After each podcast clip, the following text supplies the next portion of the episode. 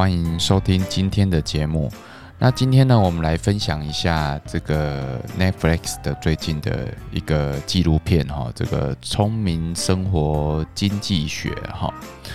我想这个是这个节目是一个很有趣的节目，因为它把这个很很很艰难的一个课题哈，这个用生很生活化的方式去。去描述啦，哈，我觉得这个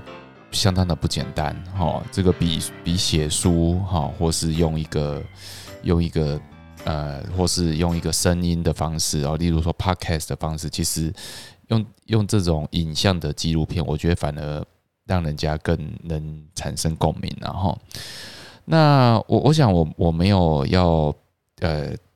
讲很深的里面的内容，然后我想大家都自己去看，但是。我想讨论今天要讨论的是说，今呃，它里面的陈述的方式，用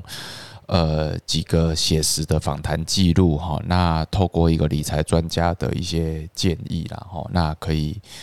给他一些很少的呃很好的一些建议方向。那那其实美国美国的问题其实跟台湾是，我想我想全世界是差不多的。那美国的这几个例子其实也相当程度的也可以反映台湾的一些呃这个这个薪水阶级或是呃或是这个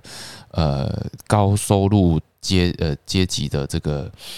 的一些困境，每个阶层都有他的一些困境存在哈。例如说，呃，其中一个反弹一个薪水的阶层，那那其实他每周的周薪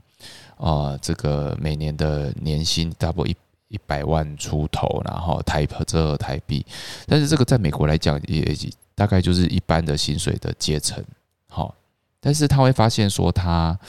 诶，钱永远不够用，好。那收入高的人呢？其实哦，这个也有反弹到一位，而且年薪也差不多是一千万，也接近一千万了。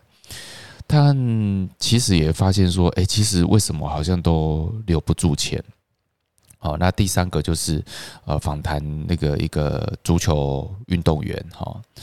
那啊，但因为他的身份啊，他的种族是一个黑人哈。那其中也探讨一个黑人的一个。呃，这个特性然后好，所以我我觉得这这三段的一些小故事，然后来回的穿穿插过过过程，我觉得让整个的呃整个的影影纪录片的内容是相当的丰富啦，也不会觉得很艰涩无聊。好，那我我觉得其中有几个重点，我觉得可能也要跟大家讨论一下哈。其实不管在任何的。哦，你是领多少薪水哈，或是或是呃，你是什么样的背景哈？我我想都有一个共通的要点，就是哦，就像华巴菲特所说的，你必须要你必须要节流哈，你必须要节流，就是你必须要控制你的花费。所以，巴菲特在什么地方做他的生意？他不是在。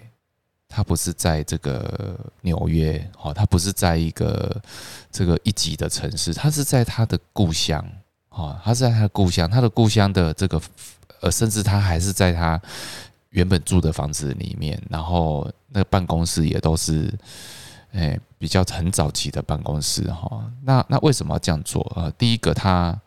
呃，我我想他有一些自己的个性的问题，然后我想他是非常节俭的人，好，那可能。初期在投资的时候，其实大部分的投资都要整个在投资金额都要在外面流流动，哈，所以他自己很省，哈，他自己很省，所以对照在现现在的这几个小故事里面，其实必须要检讨你自己的花费，尤其是呃，我我想现在网络非常的发达，而且疫情期间，呃，每个人都在划手机消费，那那很多消费就是一划。一点下去就订单就成立了，然后买东西变得非常的简单啊，然后甚至用信用卡付款，然后就会发现说，哎，其实呃，这个节目的主角他们都有一个问题，就是花费过大，然后买了很多不需要的东西。好，所以我想节约你的花费，是我我想是很立立竿见影的这个呃的成效啦。哈，所以我想每一个。里面的理财专家第一件事就是教你减少你的花费。那第二个就是当然就是开源，哈，就是开源。那我想巴菲特的呃经呃整个经典范例，我觉得都是都是呃可以结合这个节目哈，可以一起讨论的。呃，我想巴菲特他开源的功力是相当的杰出啦，他有很强的这个，他没事就在看财财报，他没事就是访问公司，啊，他没事就是招募招募他的资金，所以他的资金第一个越来越多，然后第二个他拿出他的这个投资的功力，他的他有每年的投资报酬率哈，长年度的投资报酬率哈，那反馈到这个。这个节目里面哈，或是台湾的台湾的现实状况里面，其实他就会希望你去检视一下，哎，那你有什么其他的收入来源可以变得更多哈？例如说，他会鼓励你兼职工作哦，他会鼓励你去去呃去在正职工作以外，尝试的去做一个可能的可能的额外的收入，例如说呃小部分的创业。哦，或是兼第二份工作，哦，或是呃呃，反正呃，用任何的方式可以增加你的收入，但这个收入是是你喜欢做的，哦，你你不会影响你的生活的生活品质的哈，所以我我想这这个也是让大家去审视一下你目前的一些状况，你除了开节流以外，你更要开源，好。啊，那在台湾，这其实很多人就晚上会去兼做 Uber 啊，哈，或是兼做一些网拍，啊，或是兼卖一些东西。我想这个都是一些开源的一些动作哦，甚至尝试着去创业，或是投资自己哈，去考一个证照，或者去去去考公职，哦，或是考更好的工作。我想这个都是。不管是投资自己或是开源，我想这个节目的意义都这个都很明确的去点出来。那包括巴菲特这个呃已经是经典的范例了哈，我们更可以拿来当做借鉴哈，当做一个镜子。那第三个就是说呃呃，他鼓励你要去投资哈，你要去投资，就是说呃呃这个通膨的情况里面哦。呃，你以前一块钱的美金可以买啊一个一包零食，然后一一一个可能面包，然后可以再买一个，再多买一个这个这个小的小的糖果。那现在呢，一块钱的美金在在这个别呃这个杂货店里面，你顶多只能买一包糖果，嘿，那就没了啊。我我想现在的现在的一块钱和以前的一块钱是这个是不太一样的，所以意思就是说，你的你的钱，如果你留在你的账户，你不动它，它就是薄掉了。那第二个问题就是说，那你你如何要去对抗你这个薄掉的钱，这个对抗这个通膨？所以你必须要去投资。那那我想，我们今天节目并不是说你要做哪些投资啦，哈，那。当然，这个 Netflix 它有这个理财节目，它有做一些建议。当然是走一些 ETF 或是这个 S M P 五百这种指数型的基金。那因为因为其实长期黑黑人的呃种族里面，他们有做一个统计哈，黑黑人的投资持有股票的比率哈，相对于白人来讲哈，是相对偏低的哈，而且是低的非常离谱。好，所以在在节目里面，其实也也提到了这个不同种族的理理财方式，但是这个在台湾可能比较，呃，比较不用讨论这个问题了哈。那那我觉得说，呃，这个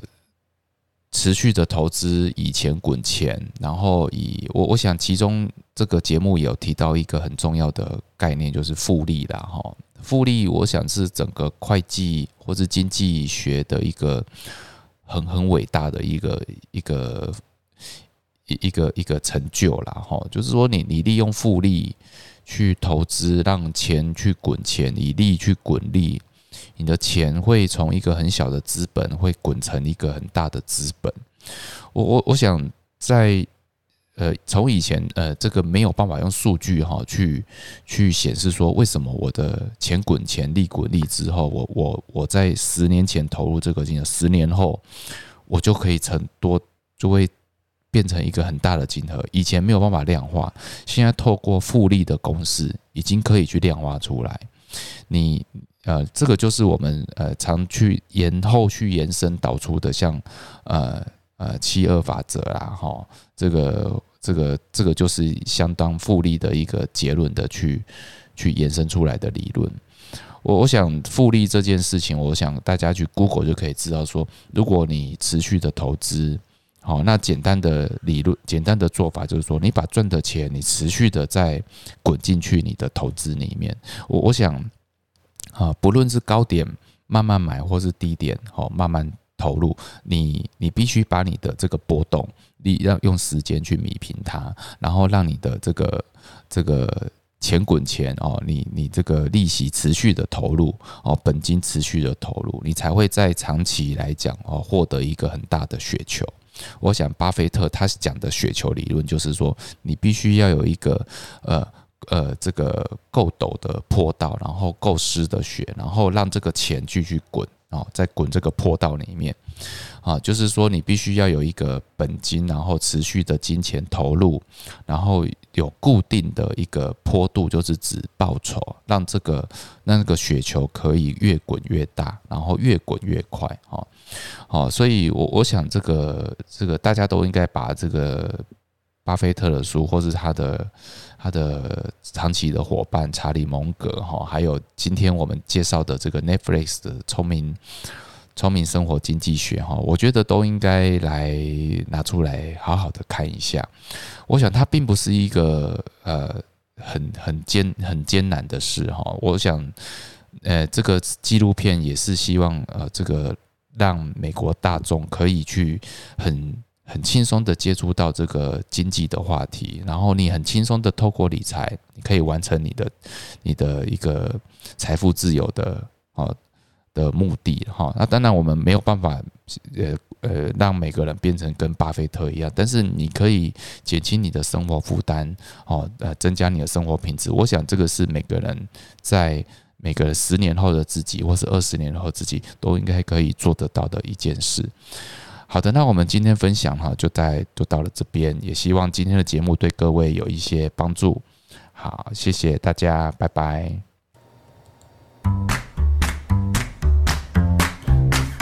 本节目由重实联合会计师事务所赞助播出。